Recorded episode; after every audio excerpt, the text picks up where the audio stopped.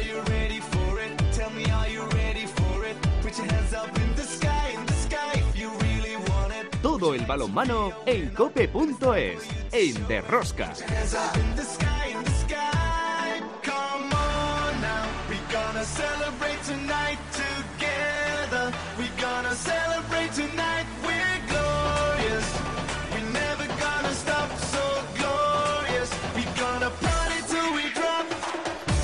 Hola, ya estamos en otra semana más con todos vosotros. ¿Qué tal estáis todos? Amantes del balonmano, seguidores de Rosca. En la Liga Sobal esta semana destacan las victorias de Puente Genil y Cuenca fuera de casa. Huesca soma sus primeros puntos y llama poderosamente la atención la derrota del Logroño en Antequera, un equipo recién ascendido y el punto que sacó prácticamente con el sonido de la bocina del Vidasoa en Cangas. Por lo que respecta a las competiciones europeas, en la Champions League masculina, Fútbol Club Barcelona jugó su primer partido en Europa y derrotó al Flensburg en Alemania. La nota negra, la luxación de hombro de Lucas Sindrik, que ha tenido que pasar por el quirófano y estará de baja entre 6 y 8 semanas. El jueves, segunda jornada en el Palau Laurana, Barcelona, motor de Ucrania, en la segunda ronda de la European League.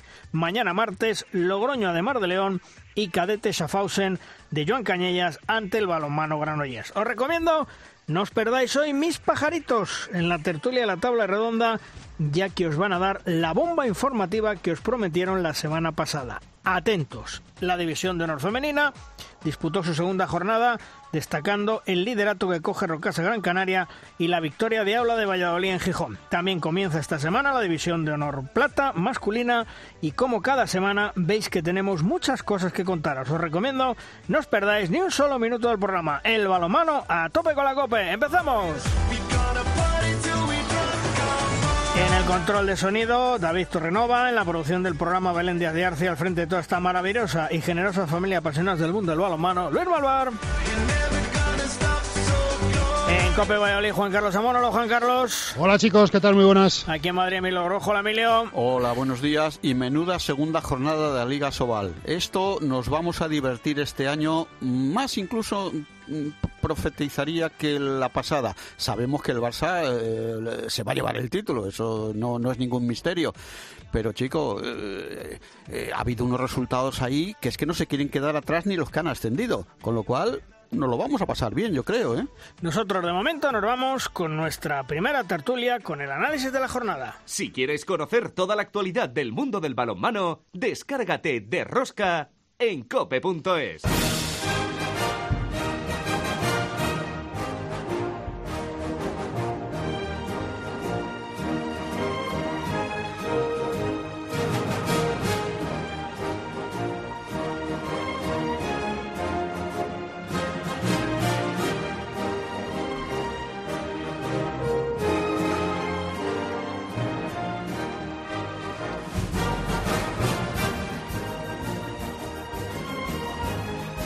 Nuestra primera tertulia con dos grandes técnicos, dos grandes amigos. Víctor García Pillo. Hola, Pillo, ¿qué tal? Muy buenas.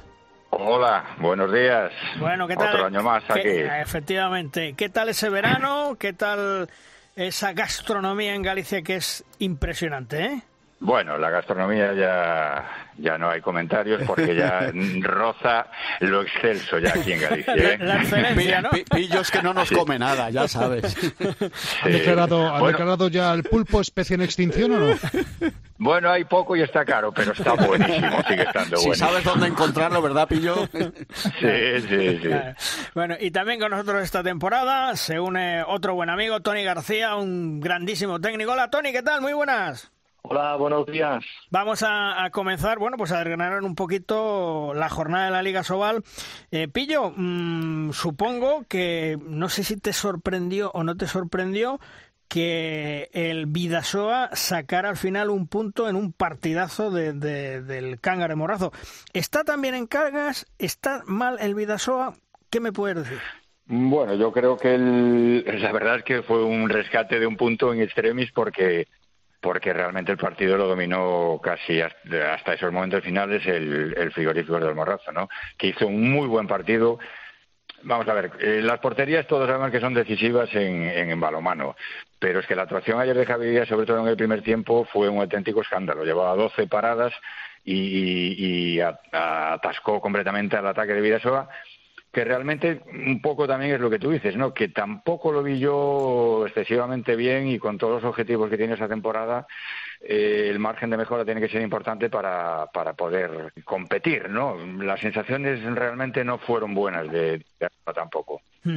Eh, Tony, eh, tal vez la derrota más sorprendente puede ser la del balonmano Logroño perdiendo en Antequera ante un recién ascendido o ojo, ojo, dos partidos, dos derrotas, hombre, evidentemente el primero fue con el Fútbol Club Barcelona, pero cuidado con el Logroño, ¿eh? Bueno, la verdad es que estoy con, con vosotros, ¿no? En, siempre en los comentarios que hemos hecho en general de lo que es la Liga Sobal.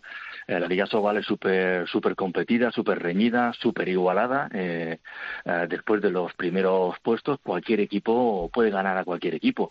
Y esto es lo que, lo que está pasando en este, en este inicio de liga, ¿no? no te voy a engañar, me sorprende. Me sorprende que todo un Logroño pues pueda, pueda perder en una pista como de Antequera por, por, un, por recién ascendido no porque tenga un buen equipo, no porque no haga un buen balonmano, pero sí que es verdad que un Logroño que está a las puertas de poder entrar en la en la, en la IHF o en la Liga Europea, eh, pues eh, pueda perder en la pista de, de, Antequera. Quizá ese pueda ser uno de los motivos que tenga eh, esa vista puesta en, la, en Europa y no tanto quizás en el partido de, de Antequera. Pero la verdad es que Antequera tiene un balonmano fresco, un balonmano eh, dinámico, sabe controlar el tiempo del partido y yo creo que esto a veces a Logroño pues no le, no le sienta bien. Yo creo, Tony, eh, bienvenido de nuevo. Soy Emilio. Eh, bueno, eh, me gusta que estés por aquí porque tú eres un hombre que, que, comentas muy bien esto del balonmano, que, que bueno, como el de nuestro, es, tu deporte, ¿no? O sea, que no, que no estamos hablando de la petanca, con perdón. Oye, yo creo que en estos inicios de temporada se nota mucho los muchísimos cambios que ha habido en todas las plantillas. Los entrenadores, si tú lo eres, oye, les cuesta poner cada pieza en su sitio, sobre todo en los primeros dos partidos ¿no te parece? Bueno, totalmente de acuerdo. Mira lo que comentaba Pillo, Pillo, buenos días.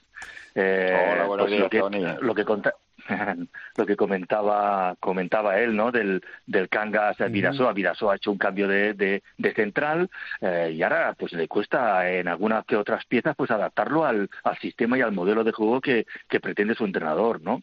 Eh, Logroño, como tú dices, también ha hecho muchos cambios y, y estas cosas pues para los entrenadores, por mucho que hemos hecho cinco semanas, seis semanas de pretemporada, hemos entrenado mañana y tarde, hemos hecho tal, no sé qué, pero todo esto requiere un proceso, requiere un proceso de, de similar, requiere un proceso de, de adaptarse a, compañeros, a, situaciones de, de, de movimientos de que, en el balonmano tienen que ser coordinados, porque si eh, yo, yo, escuchaba a un entrenador que decía con cuanto más eh, tengas memorizados los movimientos, más fácil va a ser, más fácil va a ser que, que tú puedas jugar en los partidos, ¿no?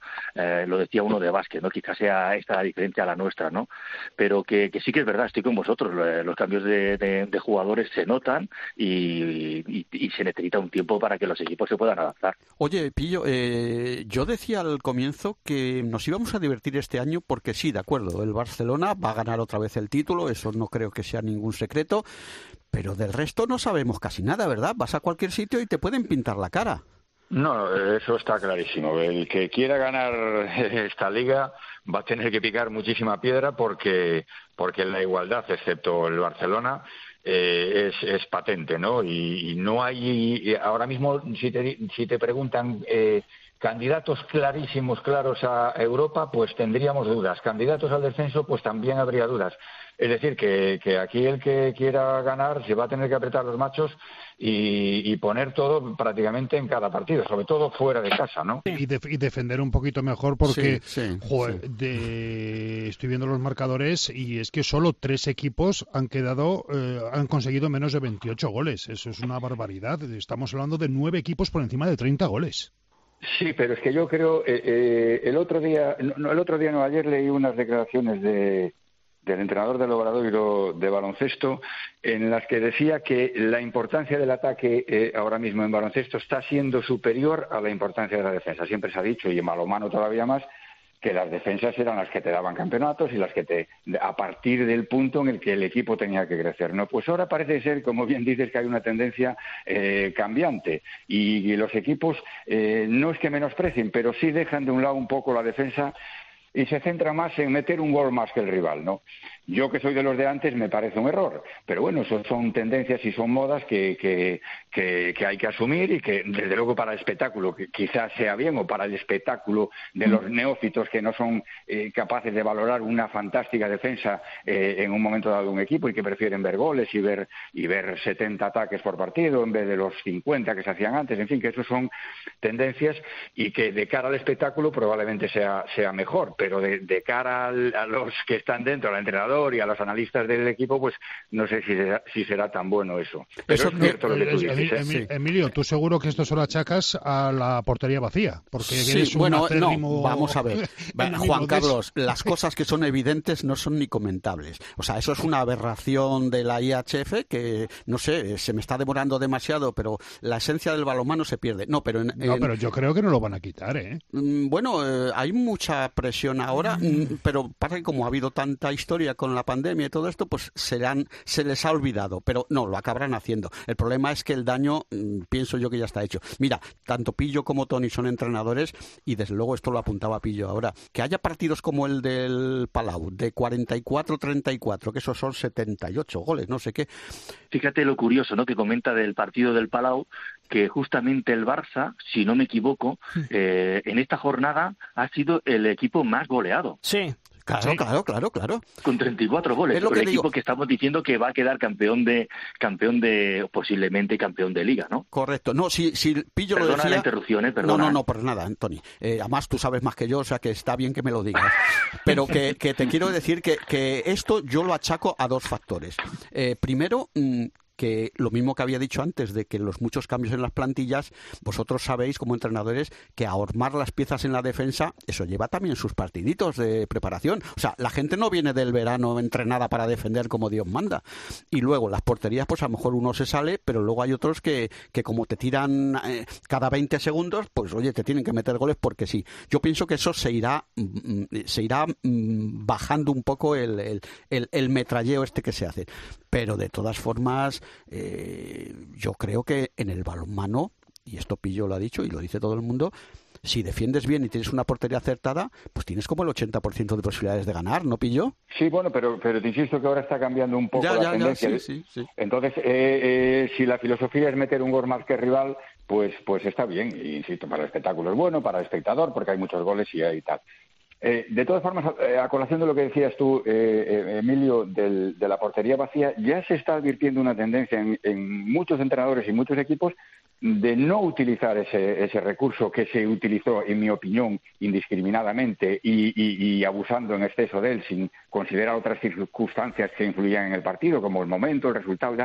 Entonces, ahora, ojo que, que a lo mejor no es la IHF la que pone en su sitio esa nueva norma, sino que son los propios entrenadores recapitulando y viendo que, oye, que no siempre y en cada momento se debe utilizar este recurso, ¿no? También, no, pero de todas formas, eh, yo, mm, a, propósito de lo que me decía Juan Carlos, que yo era un detractor completo de estas normas, eh, fíjate, voy a matizarlo. No me molesta tanto, aunque sea estéticamente feísimo lo del gol a portería vacía, el gol, o no, que no metas gol, sino lo de emplear el 7 contra 6 en ataque, que es conseguir una ventaja artificiosa completa completamente, que te lo permite el reglamento, evidentemente, pero que, no es obligatoria. no, no, no, no, por supuesto que no. Pero el, el, que lo sabe hacer, lo hace. Solo tengo que decirte Dinamarca y Portugal, como dos ejemplos muy claves a nivel internacional. Lo para que nosotros, España, o no lo entrena o no lo sabe hacer y no lo empleamos casi nunca. Pero eso no me negaréis que es una ventaja artificiosa que se ha inventado el señor de reglas de, de la IHF. ¿Qué pasa? ¿Que no es bonito que el juegue todos contra todos y si hay un excluido porque lo ha hecho mal, que estén en inferioridad, oye, que son dos minutos, que no son media hora, como en el fútbol, o tres cuartos de hora, ¿no, Pillo? De todas formas, Emilio, yo creo, vamos a ver, esto es una opción eh, que ha establecido la normativa. El, juego debe, debe, llevarse a cabo con, con, respecto a unas normas, ¿no? Esa norma se ha modificado y, como bien decía Juan Carlos, oye, eso es voluntario, el que quiera hacer lo que lo haga y el que no, no. Y el que, lógicamente, si está esa norma puesta, como tú bien dices, Dinamarca y Portugal son dos equipos que juegan fantásticamente, está, lo ha trabajado, implica asumir un riesgo, ¿eh? implica asumir un riesgo que el equipo que lo hace tiene que asumirlo y que en determinadas circunstancias yo creo que es bueno porque te permite revolucionar un partido o cambiar una dinámica, pero, pero eh, tampoco nos puede gustar más o menos, pero es lo que hay. Y por lo tanto hay que trabajarlo hay que, y hay que utilizarlo cuando el entrenador lo era conveniente. Tampoco hay que demonizar a los que lo hacen, ¿no? Yo sí. Que es más bonito porque tú eres, eh, lo ves desde fuera y a lo mejor no te gusta. No, no, bueno, si yo creo que estéticamente a lo mejor es desvirtuar un poco el juego, ¿no?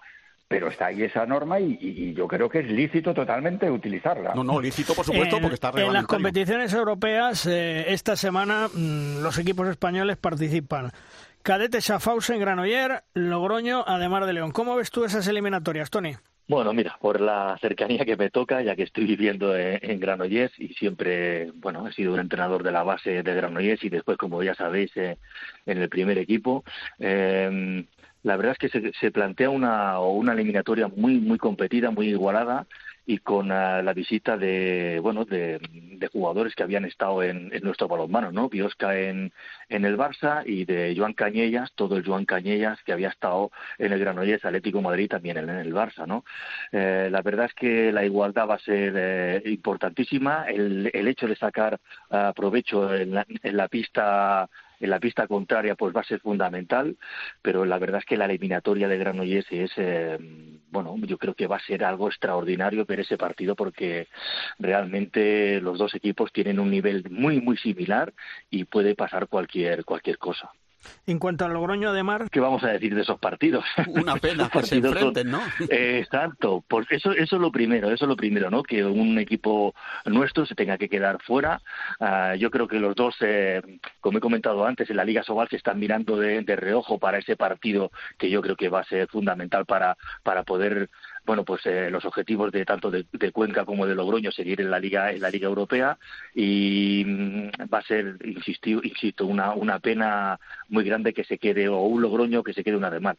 Pero bueno, yo por por lo que he estado viendo de, de, Ademar de León ha empezado una temporada muy fuerte, todo y eso que hemos hablado de tantos cambios que han habido que como sabéis Manolo tiene ahí la ONU o, pero bueno es capaz de como es capaz eh, y es un extraordinario lingüista y sabe hablar de, de mm, todos los idiomas y, y, tú para adentro y tú para adentro y eso lo va a entender todo el mundo, con lo cual eso eso eso es lo que ha hecho que el Ademar de León esté mm, mucho más encajado, mucho más coordinado.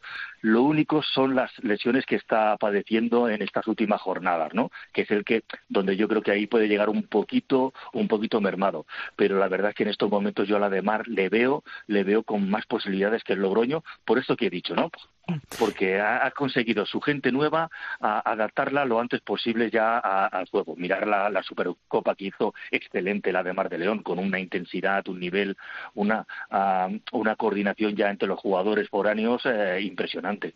¿Y tú, Pillo, cómo ver las dos eliminatorias? Bueno, yo creo que va a ser determinante el primer partido, ¿no? Con lo cual deduzco que un poco de ventaja van a tener eh, Ademar y Granollers porque van a recibir en su casa sabiendo un poco eh, cómo va la cosa. Eh, como bien dice Tony, yo creo que las sensaciones que transmite Ademar quizás sean un poco mejores que las de Logroño. Pero pudiera ser que Velasco tenga enfocada la preparación del equipo precisamente para esos dos partidos y que haya utilizado un poco estas dos primeras jornadas con Barcelona, que es normal el resultado, y la de Antequera, que ya no está normal, pero bueno, si estás más mm, centrado en su trabajo, la carga de trabajo, la intensidad, en fin, para esta eliminatoria, pues puede ser que sea un objetivo prioritario de Velasco y lo haya preparado para ahí, ¿no?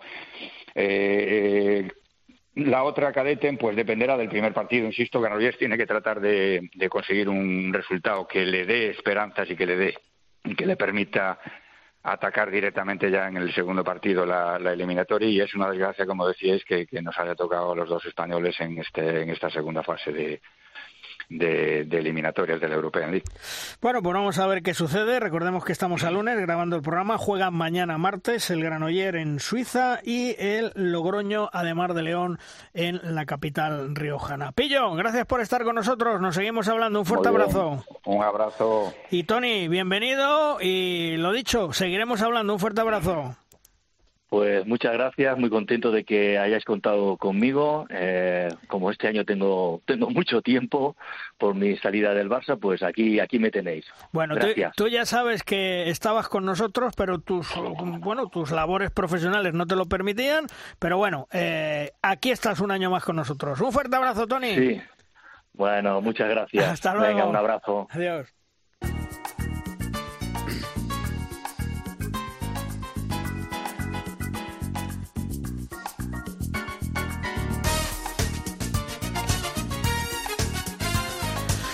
En Derrosca llega el momento de nuestra firma invitada. La firma nos llega en el día de hoy de la mano de nuestro compañero Manuel Espadas. Manuel, que conoce muy bien el balonmano de primera mano, sabe lo que es ese balonmano de élite. Hola Manuel, ¿qué tal? Muy buenas.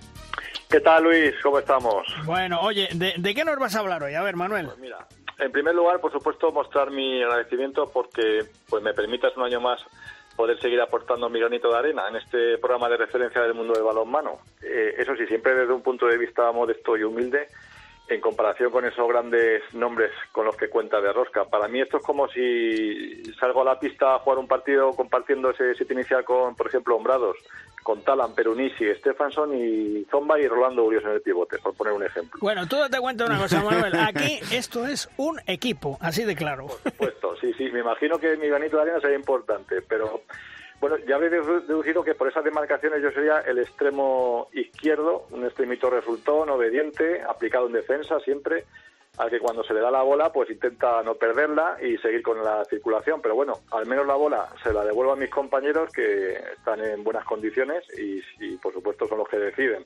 Por ello, eh, este humilde extremito izquierdo pues repite su agradecimiento al míster del equipo. Así que Luis, lo dicho, muchas gracias. Sí, mira, soy, soy. Emilio, pues oye, ahora, Gracias, ahora, ahora que nos hace- te agradecemos el piropo, si nos lo has dado a nosotros, y ahora nos das la lección magistral con tu comentario y nos dejas chafados. Anda, venga, Manuel, dale. no pongamos el nivel tan alto. Bueno, Bueno, dicho esto, yo eh, aprovecho este primer comentario para deciros que, bueno, que soy optimista y que yo me froto las manos ante esta temporada que acaba de arrancar, con muchos alicientes, con platos principales sobre la mesa para nuestros equipos y para nuestras selecciones nacionales.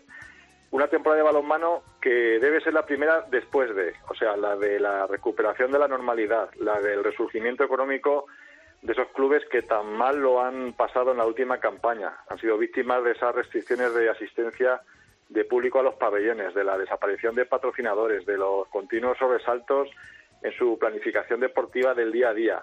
Vamos, que prefiero no recordar lo mal que lo pasaron ellos, los primeros, y por ende todos los profesionales vinculados al mundo del balonmano y al mundo del deporte en general. Por ello, al margen de desear mucha suerte deportiva a todos nuestros equipos, sobre todo a los que nos representan en Europa y también a nuestras selecciones, mi gran deseo para esta nueva temporada es que nos olvidemos de una santa vez ya de la maldita pandemia.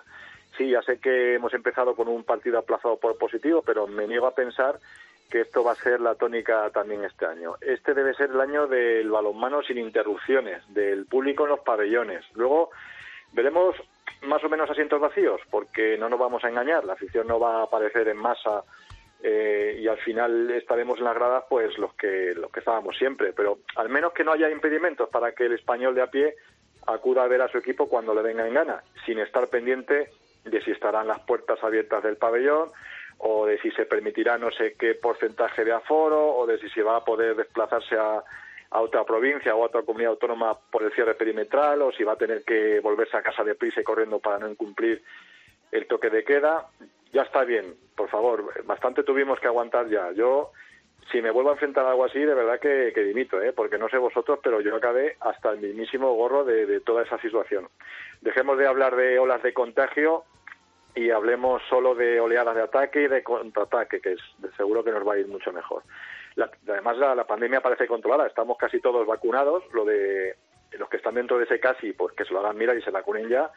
Y la vida tiene que normalizarse de una vez por todas. Seguirá habiendo positivos, sí, y seguirá habiendo algún partido aplazado también, pero como excepción, no como norma. Y dentro de esa normalidad casi plena, pues quiero seguir viendo buenos partidos, con aficionados que se lo pasen bien, con buenos jugadores sobre la pista, con jóvenes nacionales dando otro pasito al frente. Quiero ver lo que siempre garantiza el buen balonmano, que es espectáculo.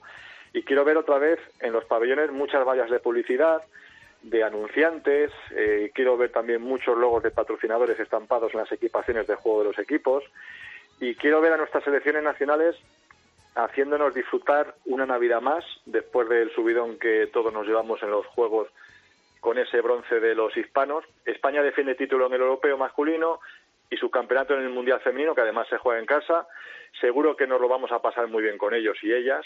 Con ellos por la garantía que siempre supone tener a Jordi Rivera al timón, el incansable Jordi Rivera, al que hace un par de semanas me encontraba en la gala de presentación, fijaos, ¿eh? la gala de presentación del balomano Bolaños, que es un modesto club fiorleño que no tiene equipos en la máxima categoría, pero ahí estaba en persona el seleccionador qué necesidad tenía de estar ahí, en qué momento y, en qué, y cuándo descansa este hombre. De verdad, yo eh, eh, le admiro por eso. Y también lo vamos a pasar bien, espero, con ellas, a pesar de ese eh, difícilmente justificable relevo en, de capitán de barco en las guerreras a meses vista de nuestro mundial. Pero bueno, Luis y compañía, yo afronto esta nueva temporada con optimismo. Creo que este año la Liga Sobal va a subir un peldaño en todos los sentidos. El dinero debe empezar a llegar ya otra vez, poco a poco, casi como antes.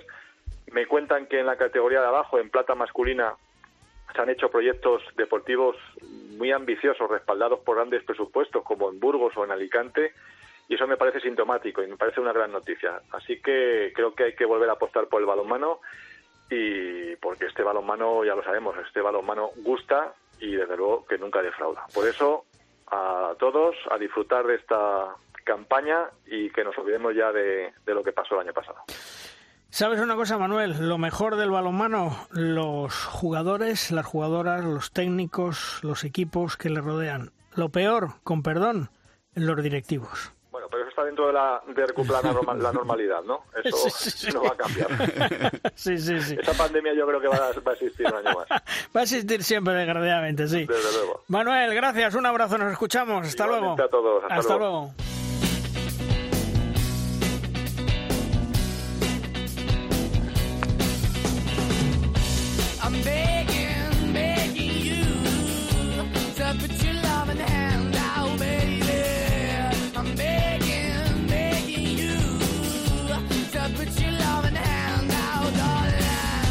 Jugador que ha brillado con luz propia en los Juegos Olímpicos de Tokio ha sido Antonio García. La vida le privó de estar en Londres 12 y Río 16, que no fueron los hispanos, pero su recompensa ha llegado pues cinco años después. Vuelta a la selección, medalla de bronce, además con acierto de decisiones, efectividad en sus lanzamientos a puerta. Gran aportación y sobre todo gran partido ante Egipto por el bronce. Hola Antonio, ¿qué tal? Muy buenas. Hola, ¿cómo estamos? Bueno, oye, menuda sorpresa, me imagino te dio el ir a Tokio, ¿verdad?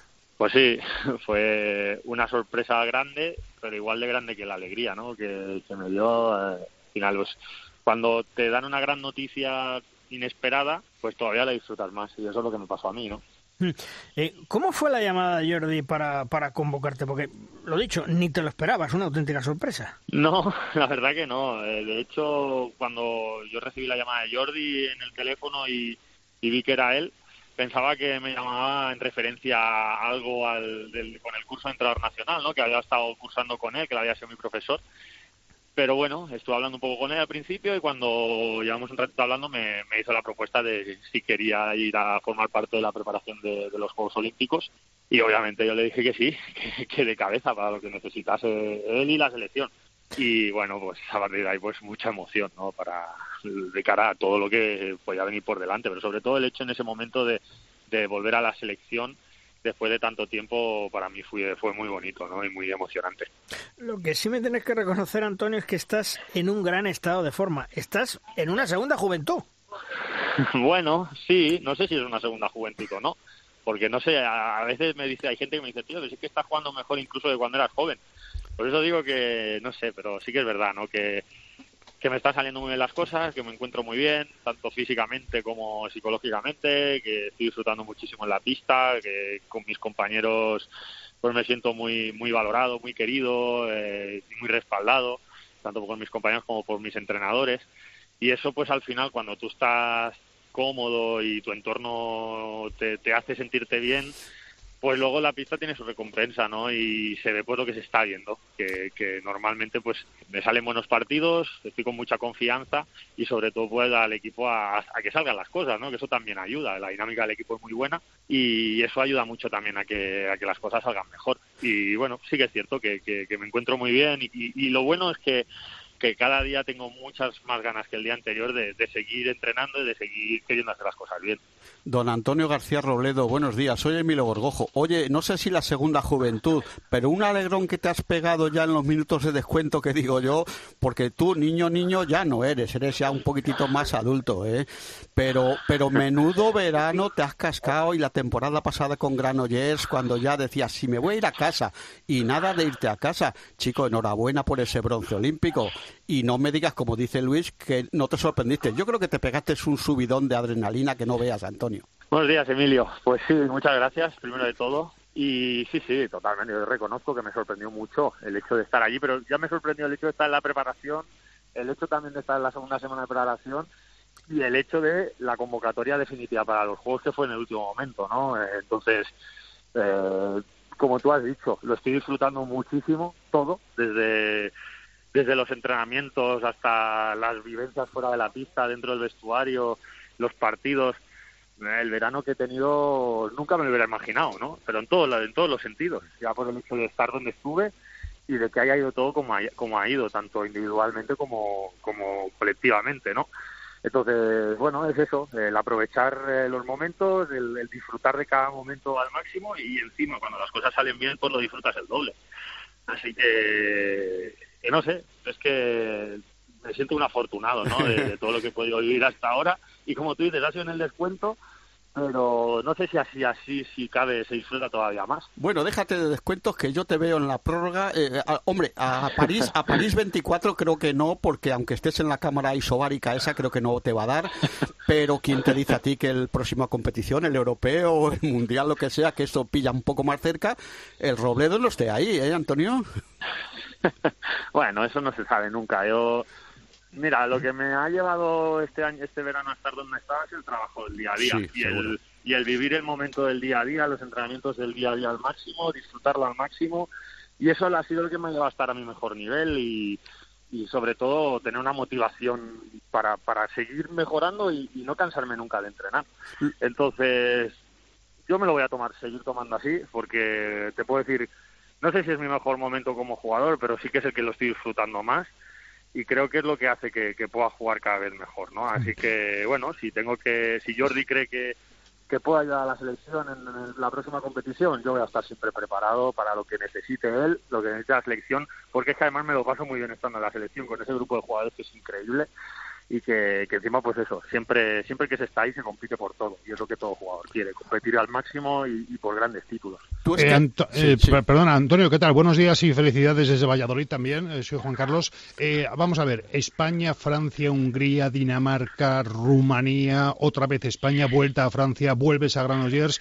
Eh, ¿Te arrepientes de alguno de esos pasos? ¿Hay algún paso que hayas dado que dices, pues, si lo llego a saber no lo hubiera dado? Buenos días, Juan Carlos. Arrepentirme no. Sí que es verdad que obviamente las cosas me han ido mucho mejor en algunos sitios que en otros. ¿no? Eh, la experiencia en Seyet fue impresionante, lo disfruté muchísimo, en París también. En, todos sitios he tenido momentos muy, muy buenos, pero quizás en el sitio donde menos momentos buenos he tenido ha sido en Dinamarca, ¿no? Por todo, por todo lo que acontecía. La situación del día a día era muy complicada, tener que ir a entrenar a una ciudad a 100 kilómetros de donde vivíamos cada día era un, para mí personalmente era un desastre. Luego, pues eso, deportivamente las cosas no iban bien, en el vestuario pues no se estaba lo cómodo que, que se debería estar para poder trabajar, para que dejasen trabajar a Carlos Ortega en esa época como a él le hubiera gustado. Y se juntaron mucho, muchas cosas pues que hicieron que no lo disfrutase tanto, ¿no? Pero luego realmente en todos los otros sitios donde he estado, deportivamente, pues las cosas han ido mejor o peor, pero siempre tengo muy buenos recuerdos de todo, ¿no? Incluso, mira, de esa época de Dinamarca también tengo muy buenos recuerdos.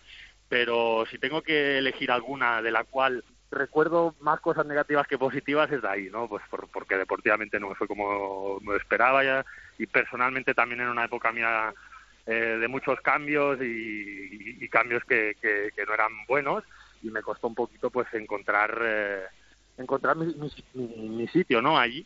Pero bueno, al final, mira, se terminó rápido porque en, en marzo se me apareció la oportunidad de, de, ir al Barça y pasar de estar en, en uno de los peores sitios donde había estado a estar quizás en el mejor club del mundo en, esto del balonmano. Sí, Juan Carlos, porque fíjate, eh, el Robledo se hizo media temporada con el Barça, así como no, no se fue a las escalerillas ni a su pueblo, pero, ni a la Pero, Emilio, eh, el, Robledo ha tenido la suerte de vivir alguna de las cosas más divertidas del mundo del balonmano, que es un tiempo muerto de pastor en inglés. Eso no tiene ah, precio. Bueno, es que, vamos, eso tiene que ser ya para despiporrarte, ¿no? ¿Eh, Antonio?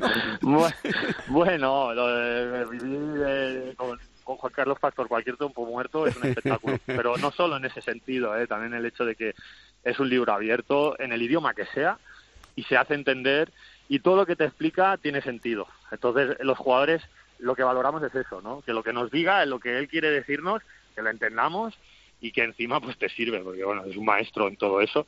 Pero bueno, el inglés, pues mira, todos tenemos nuestros problemas seguramente.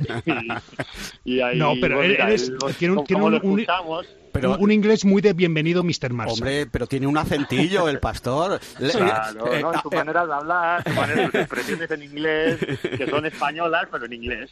Antonio, Antonio eh, que es un profesional, eh, es respetuoso con el entrenador, pero diría, pastor, ¿qué te pasa en la boca? ¿Qué estás diciendo? No, no, no, eso no. Eso no, porque yo tampoco soy un... Bueno, ya, ya. del inglés, ¿sabes? Y tampoco estoy yo para corregir a nadie. Nada, nada. Tú di, tú di que todos hablamos un spanglish. Ahí está, exactamente. Y, hacemos lo que podemos. Y la misión, vamos a ver, la misión del entrenador es que los jugadores te entiendan. Él lo conseguía, punto, misión cumplida, ya está. Totalmente, totalmente. Antonio, eh, cancelaste dos veces las vacaciones para ir a los Juegos. ¿Y la familia qué te dijo?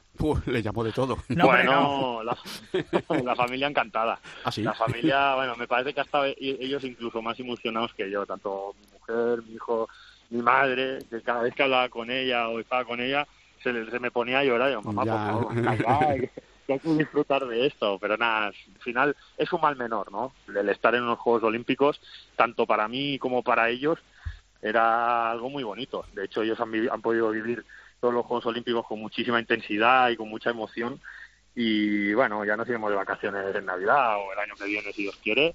siempre va a haber tiempo para ello. Para los Juegos Olímpicos no siempre hay tiempo. Yo creo, yo creo que te veían el brillo en los ojos y decían, este chico está contento, pues vamos a dejarlo. Además de verdad. Además de verdad. oye, Antonio, eh, ¿cómo ves el cambio generacional de los hispanos? Porque evidentemente mm, ya se ha marchado el gran capitán, Raúl Entre Ríos. No sé lo que durará Virán, Gedeón eh, Julen, Dani, bueno, mismamente tú, el cambio generacional, mm. ¿cómo lo ves? ¿Lo ves positivo? ¿Tenemos que ser optimistas con lo que viene detrás? Yo creo que siempre hay que ser optimista porque, aunque no te fijes, si, no te quieres fijar en, en, nombres de jugadores españoles, te puedes fijar en el, de, en el de los entrenadores, ¿no? Si todo el mundo en el mundo del balonmano está tomando el ejemplo de los entrenadores españoles, eso es señal de que la gente que viene por abajo está bien preparada, que los jugadores que vienen por abajo están bien preparados, van a ser de gran nivel y cuando llegue el momento van a dar, van a dar, van a dar la cara como se ha dado hasta ahora. También es verdad que vamos hablando de cambio generacional cinco años y bueno, pues eh, el cambio generacional se va dando poco a poco. En, balonmano, por suerte, por desgracia, cada año hay un gran campeonato. Entonces, no tienes ese margen de trabajo que, que se pueda tener en otros deportes de, decir, bueno, pues ahora tengo dos, tres años para empezar a trabajar con un grupo de gente joven, que poco a poco lleguen a la gran competición en su madurez y, ahí ven el máximo. No, en balonmano no, en balonmano cada mes de enero tenemos un europeo, un mundial y, y, a, España se le exige que esté siempre arriba, como bueno como debe ser, hmm. como también nos lo hemos ganado nosotros con nosotros compitiendo, ¿no? Entonces yo creo que no, no nos tenemos que preocupar, no hay que mirar un poco más allá, porque viene gente por abajo eh, que creo que, que, siendo jóvenes van a tener muchísimo nivel. Tenemos a Ander Izquierdo, y Rafeta, eh, Antonio Serradilla. Eh, hay muchos jugadores que, que, que, estoy seguro que poco a poco pues van a ir creciendo y van a, ir cogiendo peso en la selección. Y yo creo que tenemos que estar tranquilos, confiar en el trabajo de los entrenadores españoles, tanto en los clubes como en las categorías bases de la selección. Y si tenemos que confiar en alguien es en Jordi Rivera, que, ese trabajo diario lo hace y lo tiene controlado y creo que se ha ganado que, que confiemos en él para, para ese cambio generacional. Oye, dime una cosa, el momento más complicado de los Juegos, y yo lo viví ahí con vosotros, eh, fue la lesión de Viran. Me imagino que el vestuario se vino abajo, no te voy a decir que se hundió, contra Francia mm, era un barco a la deriva porque mentalmente yo creo que no lo asumisteis todavía y, y, luego os tuvisteis que recomponer, pero fue un mazazo eso. ¿eh? Sí, fue un golpe duro. Mira, de hecho eh, acabó el partido de Brasil que habíamos ganado, eran dos puntos muy importantes porque nos metían ya en cuartos de final y el vestuario era, vamos, eh, daba, daba grima entrar, era todo silencio, caras de, tristeza y de, y de saber pues eso, que perdíamos a, un jugador tanto en la pista como fuera de ella, muy importante para el grupo, porque Viran va más allá ¿no? de lo que puede aportar en, el, en la pista. Y, con la incertidumbre de decir, ostras, ¿ahora qué? Porque él es muy importante en nuestra defensa, es el jugador más importante en nuestra defensa, junto con Gedeón. ¿Y qué va a pasar, no? Entonces, fue complicado, pero bueno, una vez más, con el paso de los días, pues el equipo se fue recuperando de un golpe tan duro. Eh, vino Miguel, que, creo que estuvo a un gran nivel y nos ayudó a conseguir esa medalla de una manera primordial. Y una vez más, pues eso, este grupo demuestra que, en las adversidades se crece y que, pudimos, hicimos bronce, estuvimos compitiendo en la semifinal contra Dinamarca para hasta el último momento para intentar entrar en la final y, es una muestra más, ¿no? De que aunque te quiten a, un jugador de vital importancia como es Viran, este equipo pues eh, compite al máximo nivel siempre y, y relacionándolo un poquito con, con, el, con la pregunta anterior del cambio generacional, hmm. es un motivo más, ¿no? Para seguir confiando en que, en que venga el que venga, ayudado por el resto, siempre, siempre se va a estar arriba y hay que confiar para que eso sea así.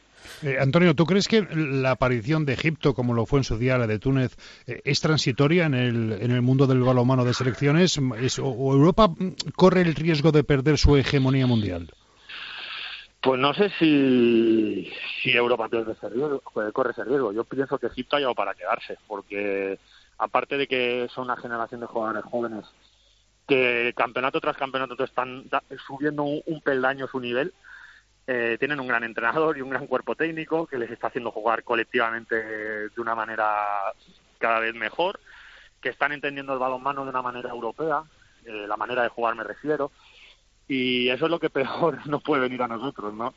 Que, que pues eso, que, que uno de los mejores entrenadores del mundo, que encima es español, pues les enseña a jugar a estos grandes jugadores que individualmente son impresionantes, porque físicamente y técnicamente tienen unas cualidades impresionantes, pues si colectivamente ya también les enseñan nuestro estilo y lo aprenden y, y empiezan a jugar como nosotros, pues nos lo van a poner muy complicado, ¿no? Pero bueno, eh, nosotros tenemos que seguir trabajando, y seguir luchando para, para seguir mejorando también, ¿no? Pero yo pienso que Egipto eh, es un equipo que, en el próximo campeonato del mundo que lo, lo, volveremos a ver estar entre los mejores porque tiene grandes jugadores, tiene un gran entrenador y además están aprendiendo muy bien a jugar a balonmano como han demostrado en estos Juegos Olímpicos. Ya para terminar, Antonio, porque sé que tienes que coger un avión en prácticamente una hora, eh, del Granoller, ¿qué me cuentas? Porque viajáis a la European League, os eh, viajáis a Suiza con el cadete Schaffhausen, ahí está un buen amigo Joan Cañellas. Eh, ¿Aspiraciones para esta temporada del Granoller? Bueno, pues intentar estar otra vez entre los cinco o seis primeros, ¿no? Creo que, que un año más volvemos a tener un equipo muy joven, quitándome a mí, me parece que que la media de edad está rondando los 23 años.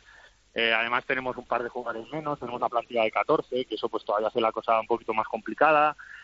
Y, pero bueno, hay que confiar en, que los jugadores jóvenes que hay tienen un potencial tremendo, que año a año jugamos con muchísimo descaro y, y, los, y estos jóvenes jugadores van mejorando y, dan pasitos adelante para hacer crecer el equipo. Mira, pues ahora hay jugadores ahí como Paul Valera, como como Jean Gurri, Adrián Martínez, que son jugadores que año a año eh, van mejorando y que, y que si los ves jugar o los ves entrenar y alucinas, porque cada día te enseñan algo nuevo. Entonces, nosotros, pues mira, un poquito como con la selección, ¿no? Con el trabajo del día a día e intentar eh, ganar cada partido, porque creo que si estamos bien podemos ganar a cualquier equipo, pero si no estamos al 100% también podemos perder con cualquiera, ¿no? Entonces, nuestro objetivo así a largo plazo es intentar estar entre los cinco o seis primeros, igualar un poco la, grandísima temporada que se hizo el año pasado y sobre todo disfrutar mucho de, esta experiencia europea. Ahora tenemos una eliminatoria muy complicada contra KT Schaffhausen, que, vamos a intentar disfrutar al máximo, pero que vamos a luchar con uñas y dientes para intentar ganar, intentar estar en esa fase de grupos que, el año pasado costó mucho entrar en Europa y no queremos que se termine tan pronto, ¿no? Este viaje, así que, que bueno, allí vamos con ilusión, con prudencia, pero con, con eso, con el desparpajo y el descaro de, un equipo joven con ganas de, seguir mejorando en Europa. Pues Antonio, enhorabuena por esa medalla de bronce en los Juegos Olímpicos de Tokio y, a seguir disfrutando tú del balonmano y nosotros de tu juego. Un fuerte abrazo, Antonio. Muchísimas gracias a todos. Antonio, aguanta el tipo ahí esta temporada mínimo, ¿eh? Siempre, seguro, eso seguro. Un abrazo, Antonio, hasta luego. Un abrazo. adiós. adiós.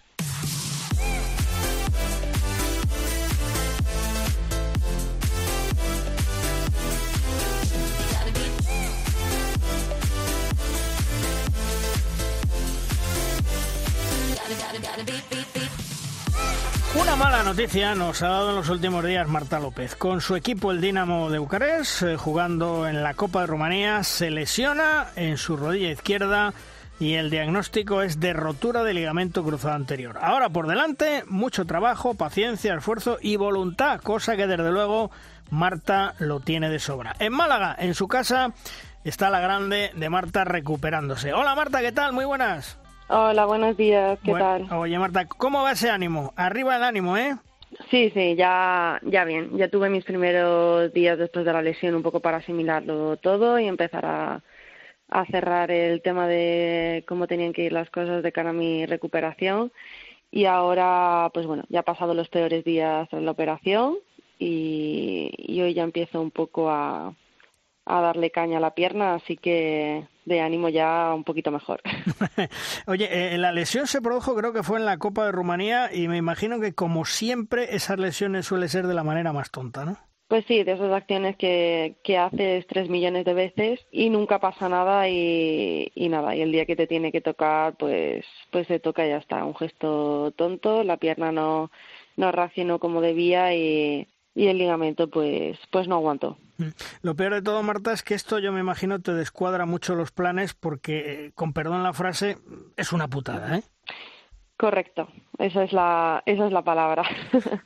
lo es, lo es. Eh, sí, claro, al final tienes que cambiarlo todo, ¿no? Tenía pues eso, una clasificación con, con la selección pendiente a la que querías, en la que quería estar, un mundial en España, eh, unos planes con el equipo nuevo que, que también eran objetivos y muy interesantes. Entonces, pues nada, pues lesionarte se para todo en seco y se queda todo en blanco y tienes que empezar a, escribir pues eso la, los nuevos objetivos que tienes que por supuesto son completamente diferentes y empezar de algún modo de cero de todos modos, Marta, tú ya sabes lo que es superar una lesión y desde luego volver, vas a volver más fuertes a la pista. Eso estoy convencido. ¿eh? Hombre, ese es el objetivo también, ¿no? Ese es el objetivo al final del camino. Espero, espero volver y, creo que, pues bueno, que dentro de que evidentemente es, lo siento por la palabra, una putada, eh, creo que también me va a aportar muchas cosas positivas y, y quieras que no, pues aprendes de otra forma, de otra manera, a superarte y a y a trabajar quizás mejor incluso, ¿no? Entonces me quiero quedarme con la parte buena, aunque no voy a no, no nos vamos a engañar, va a haber parte va a haber momentos duros, ¿no? Partes duras en las que voy a pensar que esto se me está haciendo cuesta arriba, pero ahí va a estar la clave y, y creo que, que al final pues pues todo saldrá todo saldrá bien, volveré a estar en las pistas, a estar bien espero y y ya está, por lo menos voy a trabajar para ello. Hola Marta, buenos días, soy Emilio Borgojo. Oye, mira, las lesiones vienen mal siempre, pero cuando es a principio de temporada, que no te ha dado tiempo a calentar casi todavía tu forma de jugar y todo esto, te rompe completamente. Le vas a tener que dar varias vueltas más a la cabeza porque es que es duro. Unos ligamentos, unos meses, te pierdes un mundial, eh, tu temporada que sería ilusionante allí en Rumanía. Mm, la verdad es que cuántas veces con perdón, te has acordado de, de, ti misma, ¿no? Pues no debo decir de nadie en particular, porque te lo dijiste tú eh, más de una vez, ¿no, Marta?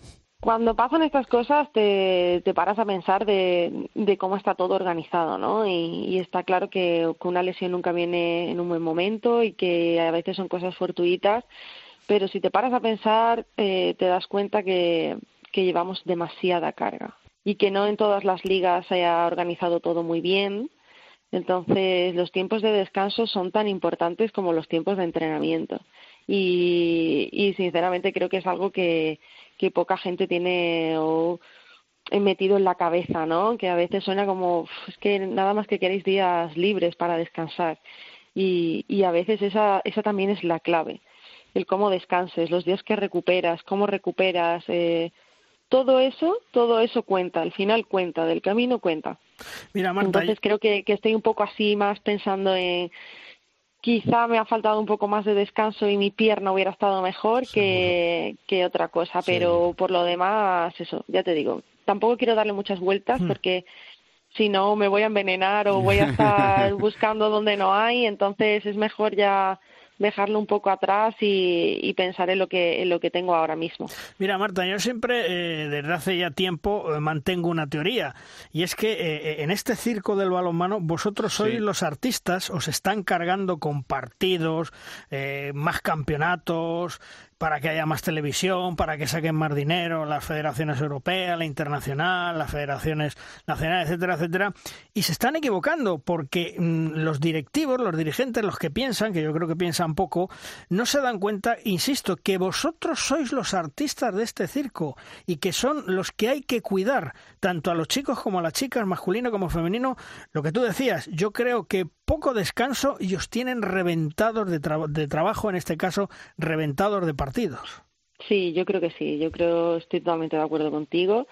Creo que hay que entender que sin artistas no hay espectáculo y que, pues eso, que nosotros somos de alguna forma también los, los que creamos, ¿no? Ese, ese show y, y los que damos ese, ese dinero, ¿no? Sin, sin partidos no hay televisión, sin televisión no, no vas a generar nada, no vas a ganar nada. Y si las lesiones aumentan, la calidad de, del espectáculo también va a bajar y, y a la larga tampoco nos conviene a ninguno, ¿no? Nos- es nuestro trabajo, ¿no? Es nuestra herramienta de trabajo todo nuestro cuerpo y a veces hacemos cosas increíbles ya para intentar suplir eh, el tiempo que nos falta también de, de eso, ¿no? De, o de buen entrenamiento o de, o de buena recuperación. Pero bueno, creo que algo que es tan difícil que, que se cambie que hay muy pocos, muy pocos equipos o clubes que, que entiendan la importancia de todo eso.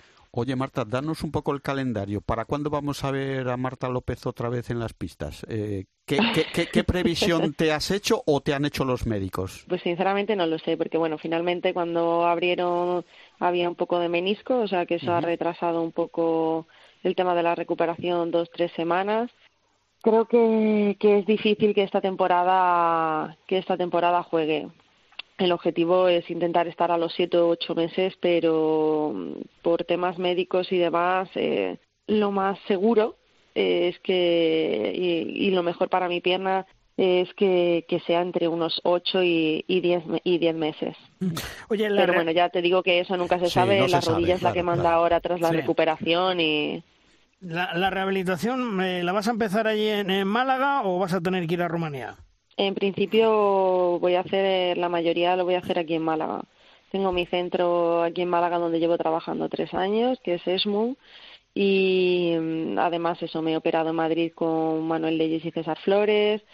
Entonces, eh, creo que es importante estar en, en un sitio donde me sienta cómoda a la hora de, de la comunicación, eh, gente que, que, que me conozca profesional, que, que además me conocen y conocen mi cuerpo y cómo trabajo. Entonces, en principio iré de visita a Rumanía y demás, pero el, el volver allí será mucho más adelante, cuando la, la recuperación, la rehabilitación esté muchísimo más avanzada, casi ya para, para entrar en pista. Oye, y la, la re- perdona, eh, Luis, eh, la rehabilitación, esa la vas a seguir haciendo, por supuesto, pero ¿en qué te vas a apuntar para, pues vas a tener un poco más de tiempo libre que antes, Marta? Pues, ¿Algún, algún no lo curso sé. de algo? algo? Sí, te tienes que pensar de algo, porque si no... pues sí, quizás, sí, sí, ya lo he pensado, ¿eh? porque claro, es que Claro. si no me voy a volver loca aquí No, tanto tiempo en casa sin hacer nada. Aunque tengo mucha gente, mucha gente a la que ver y, y demás, al final llevo 14 años fuera de casa, ¿eh? Claro. Entonces, el decir que tengo tanto tiempo ahora para, para quedar cuando, cuando pueda eh, es... Eh, a veces es hasta agobiante, ¿no? De decir, madre mía, tengo demasiado. Pero bueno, quizás sí que me hago algún cursito, pues eso, ¿no? De idiomas y eso, pues aprovecho que, que es algo que también me gusta y que al final son cositas que vas dejando un poco de lado y, y quizá me animo me animo ahora a hacerlo. Pues ya sabes, lo, de lo, del idioma está bien, la psicología también está bien eh, y, la filología hispánica creo que también promete mucho. Tú verás, Marta, pero hazte algo porque si no le das vueltas al coco y no puede ser, ¿eh? Oye, Marta, han sido tus terceros Juegos Olímpicos. No todas las jugadoras pueden decir que han estado tres veces, ¿eh? Sí, la verdad que estoy muy contenta.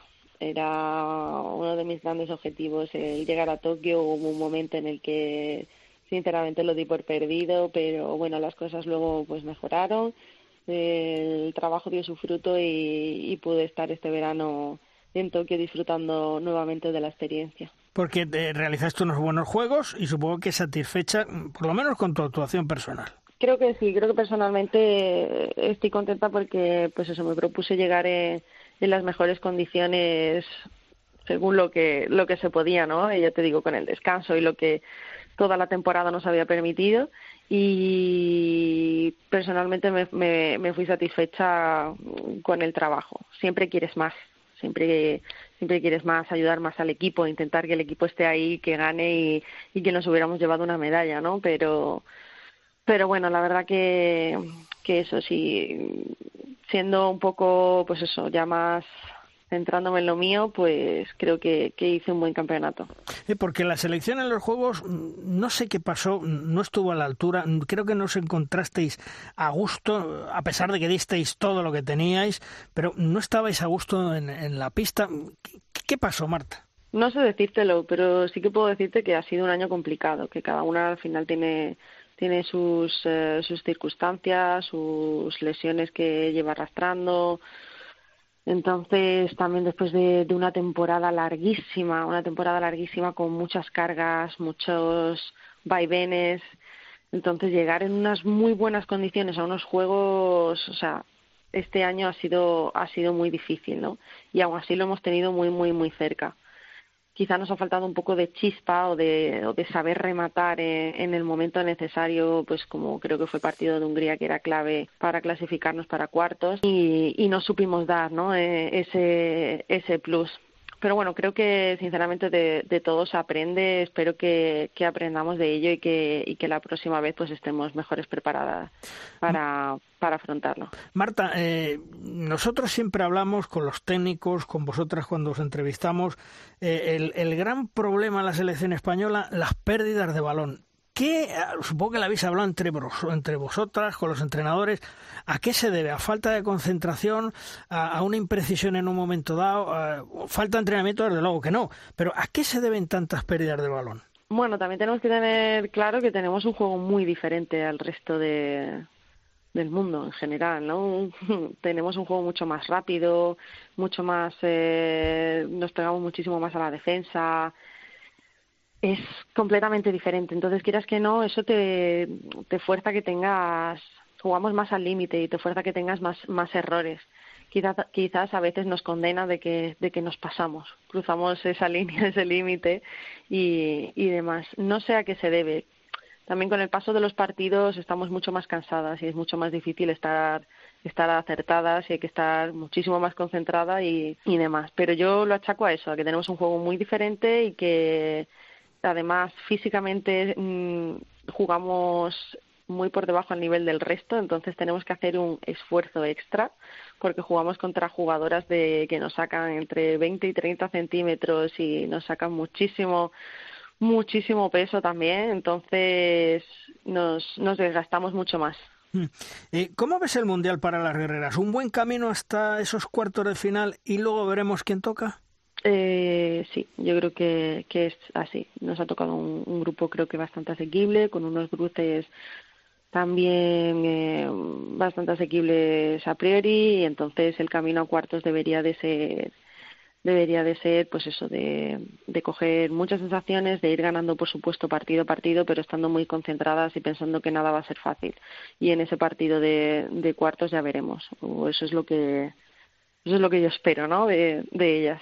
Y, y el relevo, eh, el relevo generacional, las, las guerreritas que están entrando, ¿cómo las ves? Tú que eres una veterana y que has vivido grandes momentos con la selección, ¿cómo lo ves? Yo veo a las chicas que tienen muchas ganas de, de trabajar, que la cultura de entrenamiento, el, eh, la constancia y eso, pues que va mejorando muchísimo, ¿no? Se nota, antes, antes era diferente y ahora las chicas lo tienen más interiorizado. Entonces es genial. Vienen con energía positiva y vienen con ganas de, de comerse el mundo y creo que es lo que necesitan las, las guerreras. Y por lo demás, pues eso, poquito a poco, pues que se vaya asentando en el equipo y vayan siendo ellas mismas para, para ofrecer lo mejor. Eh, la gran sorpresa en estos juegos eh, de las guerreras fue Ana Paula. Yo, me imagino que a vosotras nos ha sorprendido, por lo menos a los medios de comunicación que estuvimos ahí presentes, sí, pero a vosotras no, porque la conocéis de los entrenamientos, sabéis cómo juega. Eh, es una jugadora que puede dar mucho, ¿no? Eh, eh, imagino que te refieres a Paula Arcos. Perdón, Paula Arcos, sí, Paula Arcos, sí, sí, sí, me había confundido. Paula Arcos, efectivamente.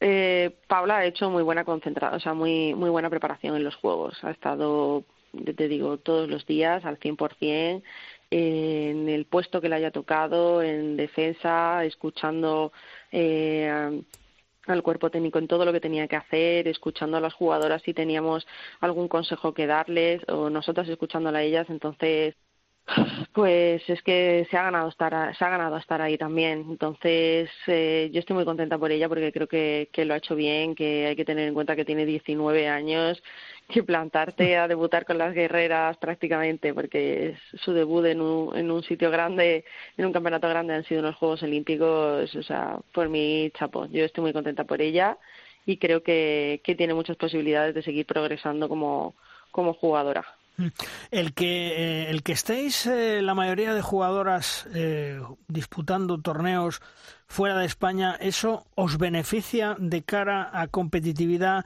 de cara a madurar? Porque desgraciadamente, bueno, la división de honor femenina en España es la que es. Yo sinceramente creo que, que sí que el, jugar en otras ligas, el conocer otras jugadoras, otro estilo de juego le viene bien al equipo nacional también además de nosotras como, como jugadoras que vamos eso, pues enriqueciéndonos y, y creciendo de, de, una manera diferente a la hora de tener que adaptarnos a, a diferentes estilos de juego. Mm. Oye, eh, ahora recargar pilas en casa, qué mejor que en Málaga con la familia y lo que hablamos antes, a ir paso a paso segura en ese retorno a las pistas. Correcto, ahora pensar en el día a día, eh, los objetivos eh, pasan a ser semanales y, y poquito a poco y cuando la pierna esté preparada, pues volver a las pistas. Y además, me imagino, Marta, que estas Navidades van a ser especiales, porque aunque tú volvías siempre, supongo, en Navidad para estar con la familia, celebrar y tal, este año lo vas a disfrutar más que nunca con todo el tiempo que tienes.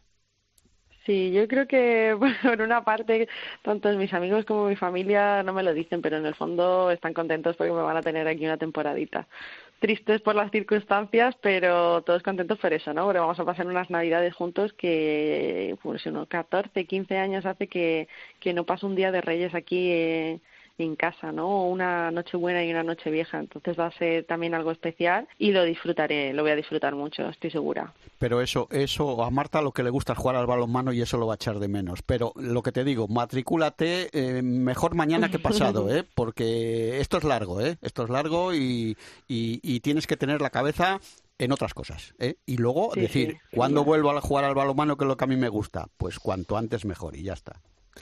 Correcto. Bueno, pues. en cuenta. Efectivamente, Marta. Bueno, pues ya sabes, eh, paciencia, esfuerzo y voluntad, que lo he dicho al principio. A ti te sobra voluntad, así que lo vas a sacar para adelante. Te veremos eh, ya bien recuperada en las pistas cuando sea.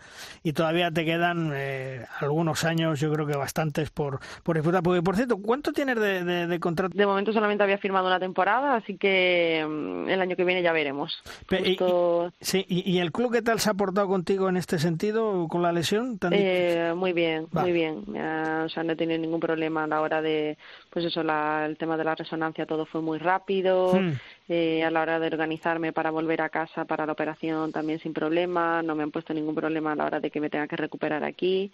Lo que yo necesite, saben que, que es una una, un periodo muy largo de, de recuperación y es importante que la cabeza esté esté bien. Así que de momento ninguna queja. Seguro, Marta, seguro que la cabeza va a estar fenomenal y además arropado en casa, con tu familia, con tus amigos, en Málaga. O sea que bueno, ya verás cómo todo sale fenomenal. Y cuando vuelves a las pistas, lo dicho, vas a volver mucho más fuerte que antes. Así que Marta, a cuidarte, paciencia y, mucha suerte, ¿eh? Muchísimas gracias. Y buena rehabilitación, Marta. Venga, un abrazo. Bueno, un beso muy fuerte, cuídate. Hasta luego. Adiós.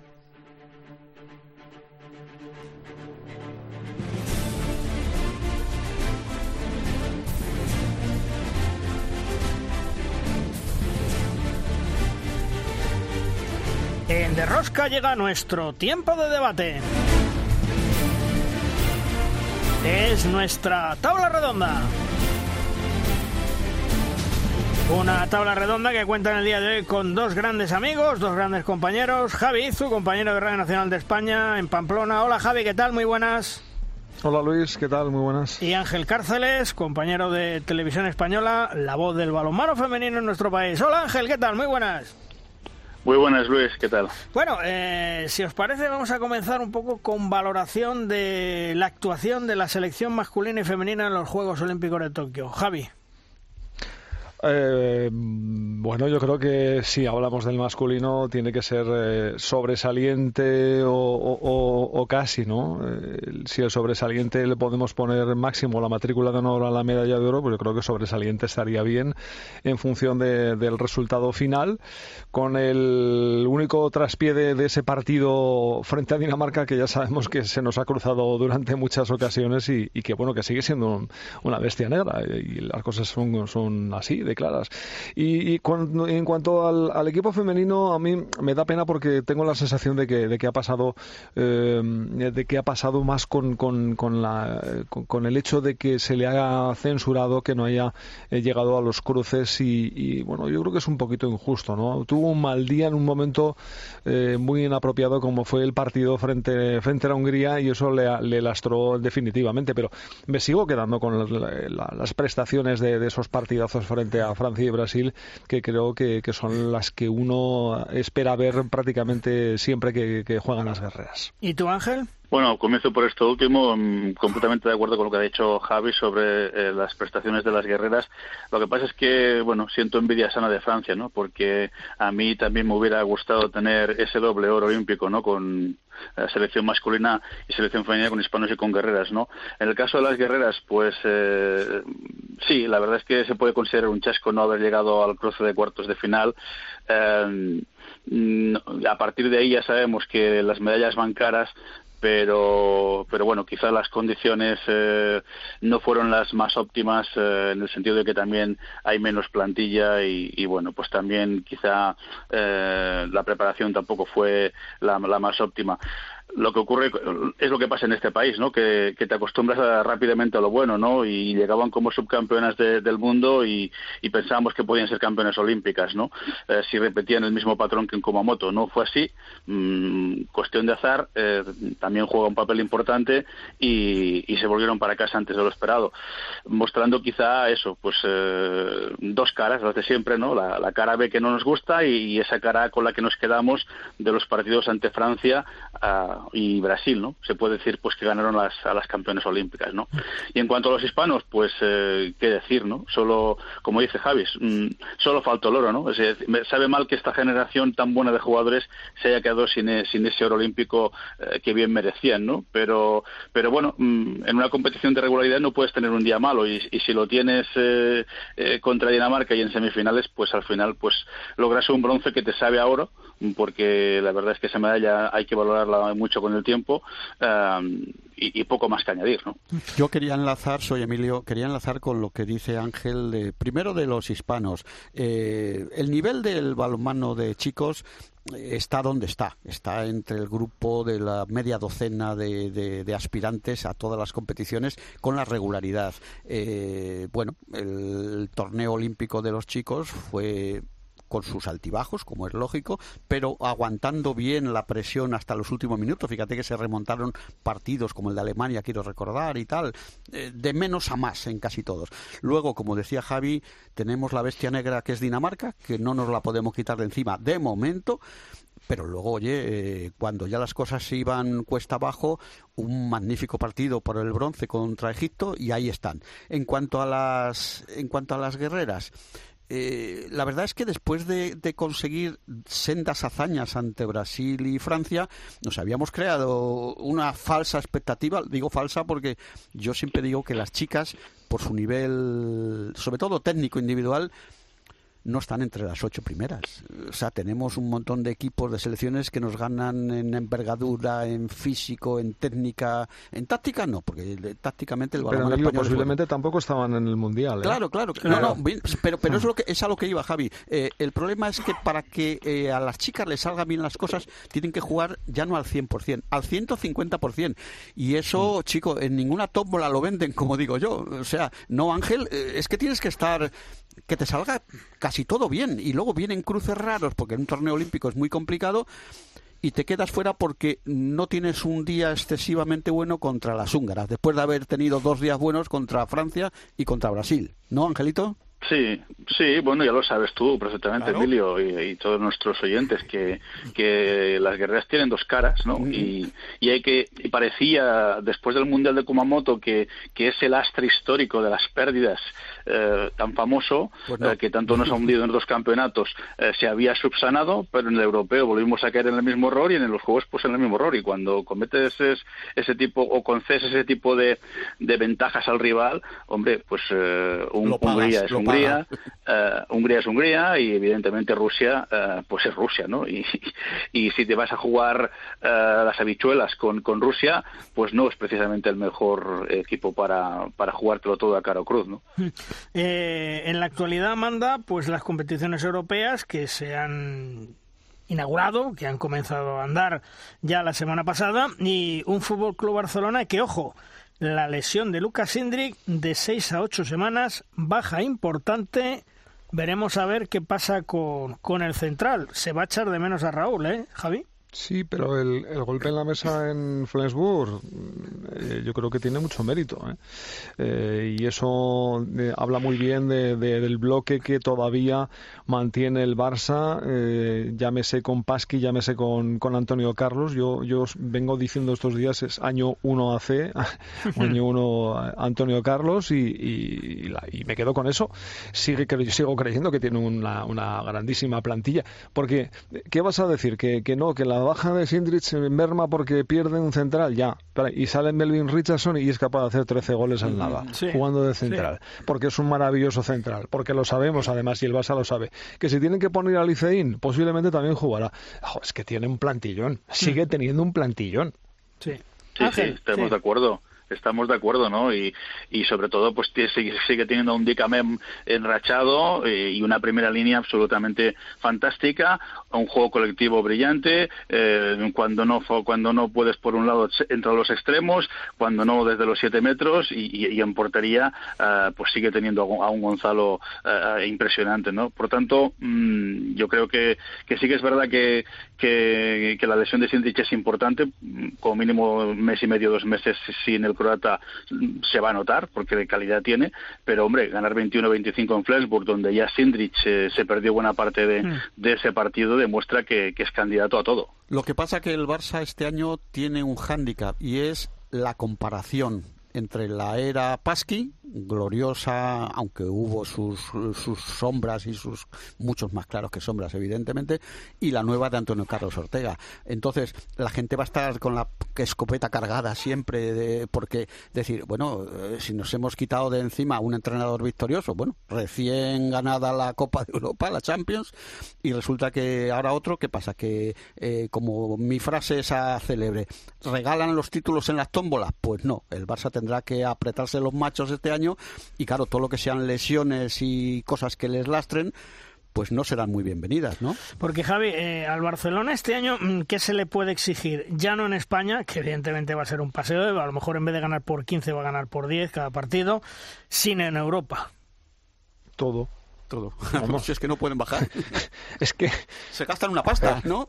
a ver, eh, si me ponen a mí al frente de esa plantilla, también me van a exigir todo. O sea, esto es una presión que tiene que, asumir y estoy seguro que la tiene más clara Antonio Carlos Ortega. Si tú tienes posiblemente una selección mundial eh, bajo tus órdenes, te van a exigir todo Y eso, y eso es lo que, lo que ahora mismo pesa sobre el malagueño. Pero lo mismo ya te digo que si me ponen a mí de entrenador con mi sapiencia balomanística, ¿no? Yo creo que, que, que no, no, no, no, no se me ocurre otra cosa que, que, le, que le hayan dicho a Antonio, venga, va, pues intenta llegar lo más lejos posible. No. Por eso, eh, ¿qué tal chicos? Muy buenas.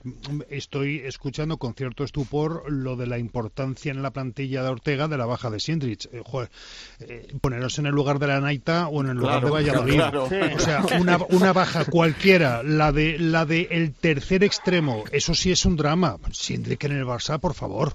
Pero no deja de ser una baja, ¿verdad, Ángel? Importante. Sí, hombre, claro, no, no iba a decir, iba a deciros que claro, eh, em, que, incluso pues puedes acordarte de que ya no está sonriendo en la plantilla y lo tiene Xavi Pascual eh, en su en, su Bucarest, pero pero que el pivote sigue funcionando porque porque está Frade que, que, está haciendo un inicio de temporada, vamos, bárbaro, ¿no? Es decir, que posición por posición es verdad, no, echar de menos a un jugador, pues claro que se puede echar de menos la calidad de Sindrich, pero si tienes que echarle de menos, mejor ahora que no a final de temporada, ¿no? Mm, que es cuando realmente, pues quizá vas a necesitar más al croata para la fase final de la Champions, por ejemplo, ¿no? Pero es que además estamos hablando de una plantilla tan versátil que te permite perfectamente cambiar tu forma de jugar esperando su recuperación. Hay otros equipos en los que se te lesiona un primera línea y es que es, una tragedia. Sí, sí, eso, Juan Carlos. Ya, ya sabemos que eh, jugamos con barajas distintas. Hablamos del Barça en unas condiciones y lo echamos de menos porque es importante, no para la Liga Española, evidentemente, pero en Europa eh, sí que, porque claro, los rivales de Europa eh, con Sindrix son unos y sin Sindrix son otros. Pero bueno, como dices tú, hay otros que no tienen ni, ni mimbres para hacer los cestos. Entonces, claro, esto es hablar, pues no callar, ¿no?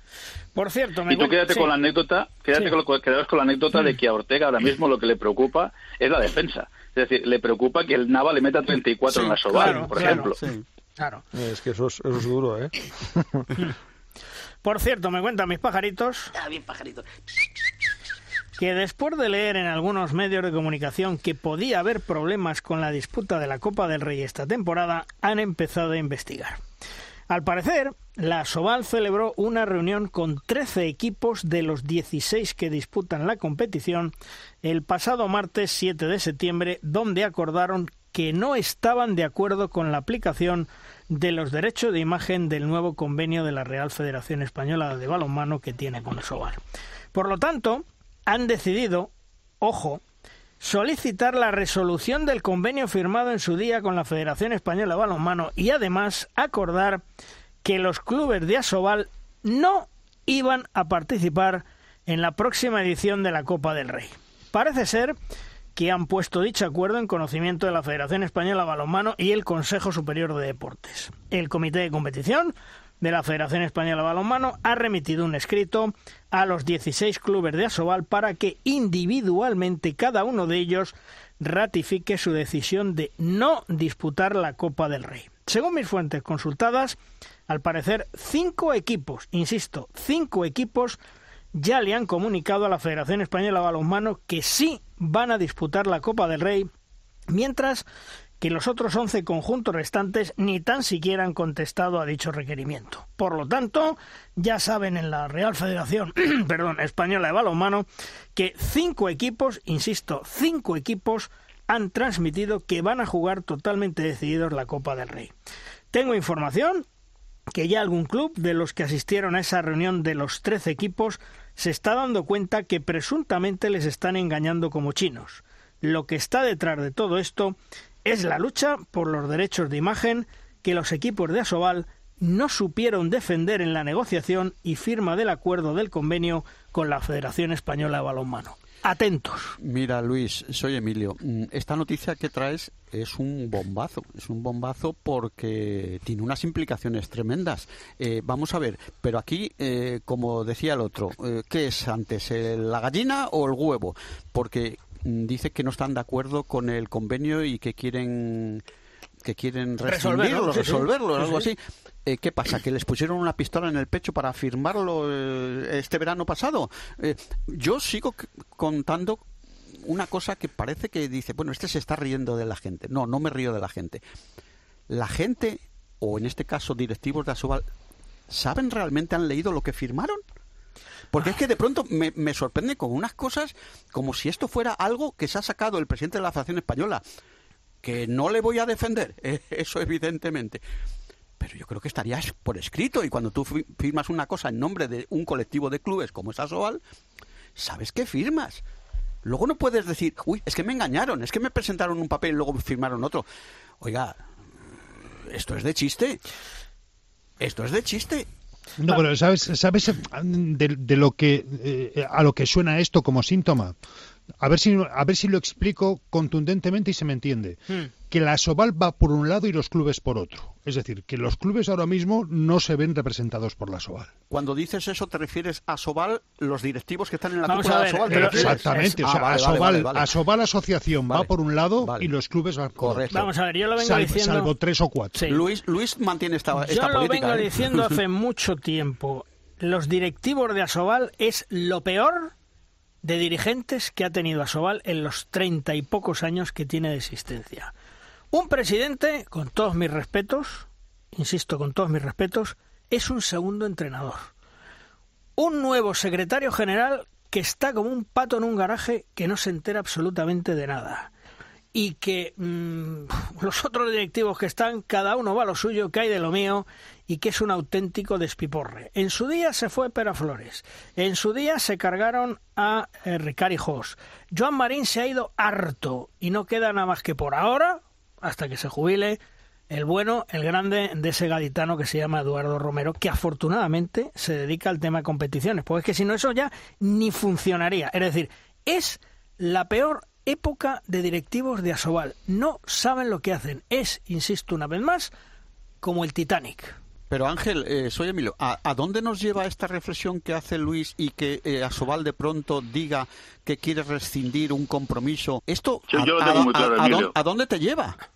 Yo, yo lo tengo muy claro, Emilio. Em, cuando se firman convenios, eh, evidentemente se tiene que leer cada contrato como te pasa a ti o cualquier ciudadano. Tú no firmas nada sin, sin haberte leído la letra, la letra menuda de, de cabo a rabo, ¿no? Porque ahí es precisamente donde te pueden eh, pues eh, pillar en un renuncio, ¿no? Entonces, yo creo que evidentemente Asobal debe tener unos servicios jurídicos, ¿no? Que se leían en ese tipo de contratos, ¿no? O como mínimo, a mí me consta que, que, que, lo sabía, ¿no? Lo sabía y, y, y, quiero pensar que lo sigue habiendo, ¿no?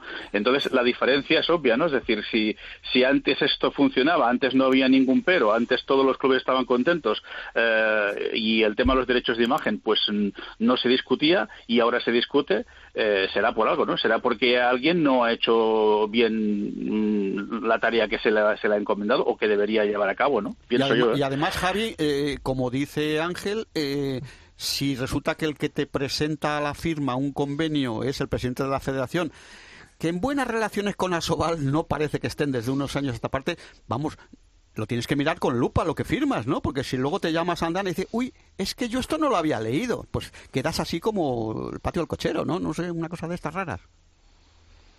Por eso no despegamos como ya, ya, ya, se nos queda en el área votando ya lo sé yo, yo mi impresión señoría. yo, mi impresión de todo esto compañeros es que eh, ellos están tratando de tapar con perdón la gran cagada que han hecho con la Liga Sport Televisión con la Liga Fútbol Profesional y los derechos ¿por qué? yo ya informé en su momento que cuando se firma el convenio, el nuevo convenio entre la Federación y la Soval, cambian muchas condiciones, entre ellas las condiciones de los derechos audiovisuales. Asobal, calladito, como una puerta, no dice nada a la Liga de Fútbol Profesional. Pasan los meses, la federación hace el anuncio de las dos Supercopas de España, que se dan por Teledeporte, y entonces levanta las orejas la Liga del Fútbol Profesional y le dice a Laura Sobal, ¿qué pasa? ¿Qué pasa aquí?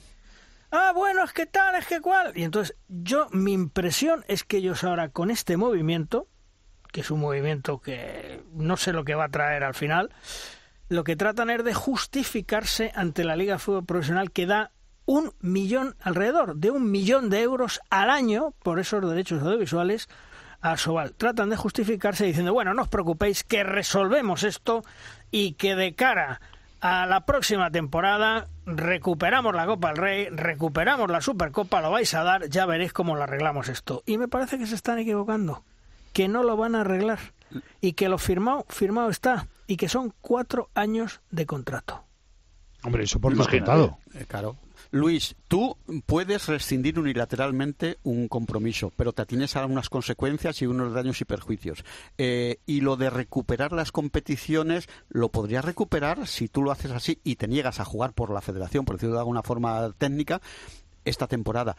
Pero el señor presidente de la Federación Española te fulmina en la asamblea de junio y, no te deja ni la liga para la temporada que, viene. antes tiene que resolver el comité de competición con una sanción. Que no quiero jugar este año, no, pero a lo mejor te tiras dos años sin jugar. Sí, que sí, que sí. esos son los que digo, los daños y perjuicios y las consecuencias de todo tipo. O sea, si tú mejor es no firmar una cosa que ya, si esto ya se ha, avanzado, la gente del balonmano, todo el mundo lo sabe, eh, las condiciones de ese convenio hecho por la federación, hecho por el presidente Blázquez, eran leoninas. Leoninas, he, he matado a Manolete y no soy el toro islero este. Eso lo sabía todo el mundo. A lo que se ve, menos a Sobal, que es el que puso la firmita. A Sobal no como ente, sino el que fuera, el presidente de Asobal. No puedes decir ahora, me han engañado. No, no, no te han engañado. Has firmado que habías matado a Manolete. Punto. Vosotros ¿Tú piensas, Emilio, Emilio, que de seis competiciones, podemos decir así, eh, nacionales, tiene cinco la federación. Que sí, que sí. tiene, la, la, femenina la tiene toda, Supercopa, Copa de la Reina y, y, Liga. Hmm. Y, la masculina eh, tenía la Copa del Rey, se, eh, se, ha hecho con la Supercopa y ya solo le queda la Liga y al ritmo que van, pues eh, ya veremos. Pues ¿no? que digo, si tarda mucho o poco en, en, hacerse con esos derechos. Es que, es que Ángel, Ángel va a ir a la liga a buscarle a él, es que no va a tener ni que levantarse del sofá. Exacto. Por eso. Exacto. Es decir, oh, ¿quién es el detentor de los derechos? ¿Federación? A Sobal no me sirve para nada. Ya me iré yo con la federación y le daré por lo que le tenga que dar. No se sabe. Pero eh, lo que decía Luis, esto, esto es claro, es, diáfano. Eh, eh, quiere tapar sus vergüenzas de cara a la liga porque es el que le está soltando la morterada. Entonces, de pronto dice, bueno, te suelto dinero, dirá la liga, para que me des qué no, tengo ni los derechos de la mitad de las competiciones. La, Copa, la Copa Sobal, ¿no? La Copa Sobal, ¿no? sí, vale, sí, el, torneo de la galleta. la galleta que dice Luis Malvar. Vale, de acuerdo. Es decir, vamos a ver, eh, eh, la Liga eh, paga casi un millón de euros al año por la Liga Sobal en el primer contrato, ¿eh? por la Copa del Rey y por la Supercopa de España. Es decir, de momento Copa del Rey y Supercopa ya no están. Pues a lo mejor la Liga le dice, oye, Chatín, que... Por esto no, te pago. Exacto, ¿eh? a lo mejor en vez de casi el millón, mm, tenemos que renegociarlo. ¿Eh? Porque yo creo que la Sobal lo que quiere es el mismo montante económico aunque sea con menos competencias. Mira, esta noticia tiene un calado tremendo. Esto es un bombazo que has aportado, Luis, uno más. Eh, está bien, tus, tus, tus fundamentos de la noticia están muy bien. Yo creo que Asobal, a estas alturas de la película, no puede hacer nada. Se va a tener que tragar con patatas el aceite de ricino que ella misma se ha buscado. Es que yo no veo otra cosa. ¿Qué vas a hacer? Bueno, veremos a ver qué pasa en las próximas semanas. Eh, otro lío en ciernes. Gurbindo en el limbo no juega en el Bardar y el Dinamo de Bucarera de Chávez Pascual lo quiere. ¿Qué crees que pasará, Javi? ¿Pero para qué lo fichan? No sé, no entiendo. Es un problema, es un problema de transfer. Hablaban entre 100.000 y 30.000 que ofrecen los romanos, creo que es, ¿no? Algo así. ¿Pero dónde está la movida? ¿Que se la cruzado a Bujovic? Yo que no sé. Es que no, no acabo de entenderlo, eh, la, la, historia. Eh, porque Gurbin se fue con, con, traspaso, ahora mismo yo lo tengo en duda. O, yo creo que terminaba, ¿no? Se fue libre, se fue libre, de Nantes. Sí. Se fue libre, sí, fue libre. No le costó se va nada. libre de Nantes. Entonces, va, venga, llega a Bardar, estupendo. Y, y, y, y entonces no lo quiere el entrenador mm, hay algo que no. A ver, ¿quién, ¿quién le fichó entonces? ¿Le, ¿Le, fichó el entrenador o le fichó el club? No, le, le, le, fichó, el presidente, el, el, el, anterior presidente, porque ahora hay uno nuevo. Ahora hay uno nuevo.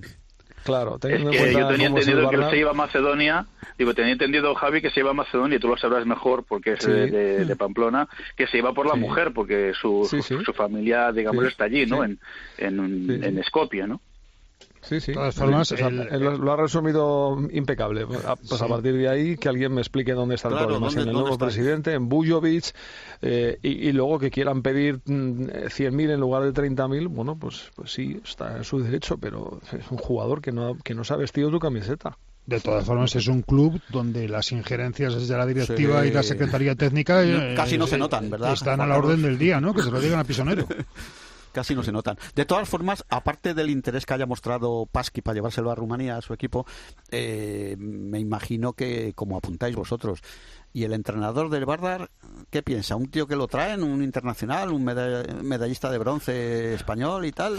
¿Para qué lo quieres si luego lo, y estamos hablando solo de pagar más o menos dinero para que se te vaya.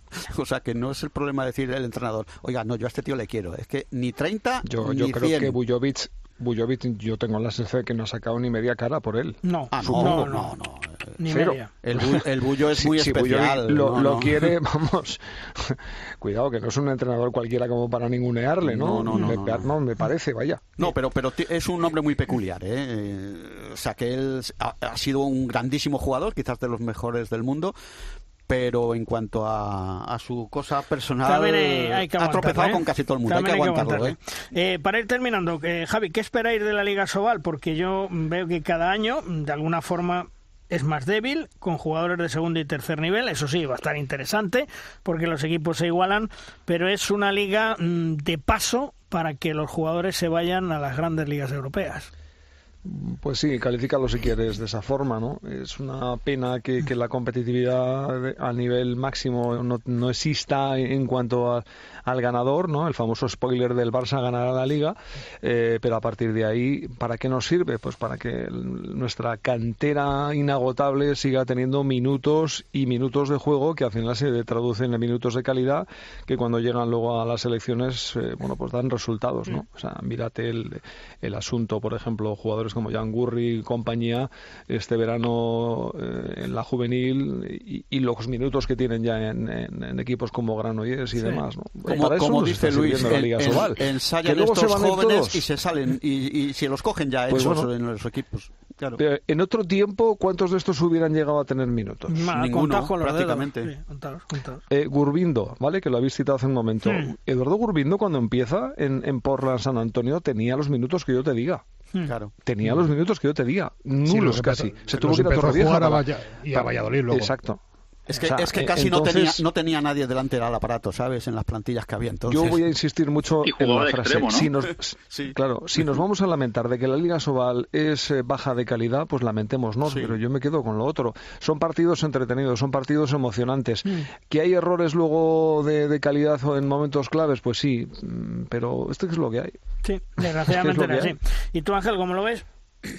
Pues yo veo que eh, Barça al margen, eh, la liga va a estar muy entretenida porque ya ha habido sorpresas y gordas en las dos primeras jornadas, ¿no?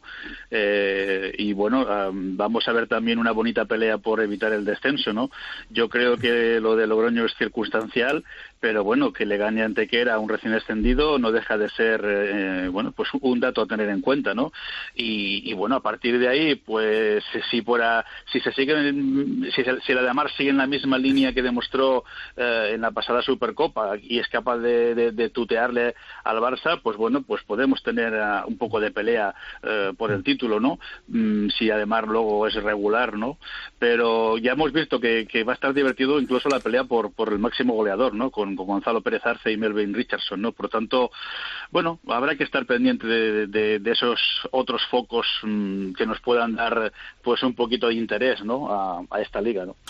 Bueno, vamos a ver cómo se plantea la Liga Sobal. Dos jornadas ya con sorpresas y lo dicho, igualador van a estar porque muchos equipos han rebajado su presupuesto, han venido jugadores de segundo y tercer nivel y todo eso de alguna forma está igualando, está comprimiendo mucho la lucha tanto por Europa, por el descenso y por la promoción. No nos olvidemos que este año también hay promoción. Javi, un fuerte abrazo, hasta otro día, amigo.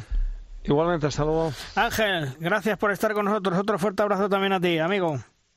Igualmente, y déjame que ponga una cuñita, no os perdáis el viernes a las 9 ese apasionante Costa del Sol Málaga contra el Procasa en Liga Femenina, que también va a ser un buen bonito partido. Pues se aguanta, se, aguanta el generador, sí, lo vemos. Vamos, oye, eh, ¿te, han puesto palos en las ruedas, Angelito? Eh, que no, que bueno, pero que Granollers, al final. Sí, sí, sí, que Granollers no pagó la factura de la luz que era muy alta o cómo pasó. Yo, yo, bueno, yo, una... yo, yo, me lo quiero tomar como que fue una prueba piloto para el ah, mundial. Bien, bien, bien, bien, Ángel, yo tengo una teoría, ¿eh? La pista verde es gafe. La pista verde. Ah, bueno, bueno. Eso ya es harina de otro. Esa no la pone Ángel Cárceles. ¿eh? Bueno, pues el, el, viernes a las 9 estaremos escuchando a, la voz del balonmano femenino en Teledeporte a nuestro buen amigo y compañero Ángel Cárceles. Un abrazo, Ángel. Igualmente, amigos, gracias. Vamos terminando programa, vamos terminando edición, como siempre, con el maestro, con Tomás Guas y sus 7 metros. ¡Lanza, Tomás! Malvarros Quitos, el Barça empezó su andadura en la Champions, pisando fuerte como esperábamos y venciendo en Alemania al Flensburg, marcando territorio desde el primer momento. Lo malo la lesión de Zindrik, luxación del hombro izquierdo, quirófano, 6-8 semanas fuera. A Ortega se le suman las bajas y puede ser un problema en Europa, no en España, donde sigue ganando sus partidos de la Liga Zobal por 10 goles de diferencia. Eso, en fin, pero bueno, veremos. Que se recupere el muchacho y siempre balonmano. Terminamos programa. Juan Carlos, hasta la semana que viene. Hasta luego. Emilio, hasta la semana que viene. Más y mejor. Por supuesto. Y atención a esa Liga Sobal, que como tú dices, sí que es verdad, habrá un nivel un poco más bajo, pero mucho más nivelado, eh, valga la redundancia, y yo creo que nos vamos a divertir en esos partidos, aunque luego se nos vean las vergüenzas cuando salimos a Europa, claro. Pero bueno. Bueno, pues la semana que viene, próximo lunes, cita con De Rosca, cita con nosotros. Aquí estaremos, os contaremos todo lo que es actualidad del mundo del balonmano, las competiciones europeas, el Barcelona la Champions, la Europa League, con el Granollers, con el Logroño, con el Adenamar de León, en fin, todo lo que es actualidad en el mundo del balonmano. En siete días nos escuchamos. ¡Adiós!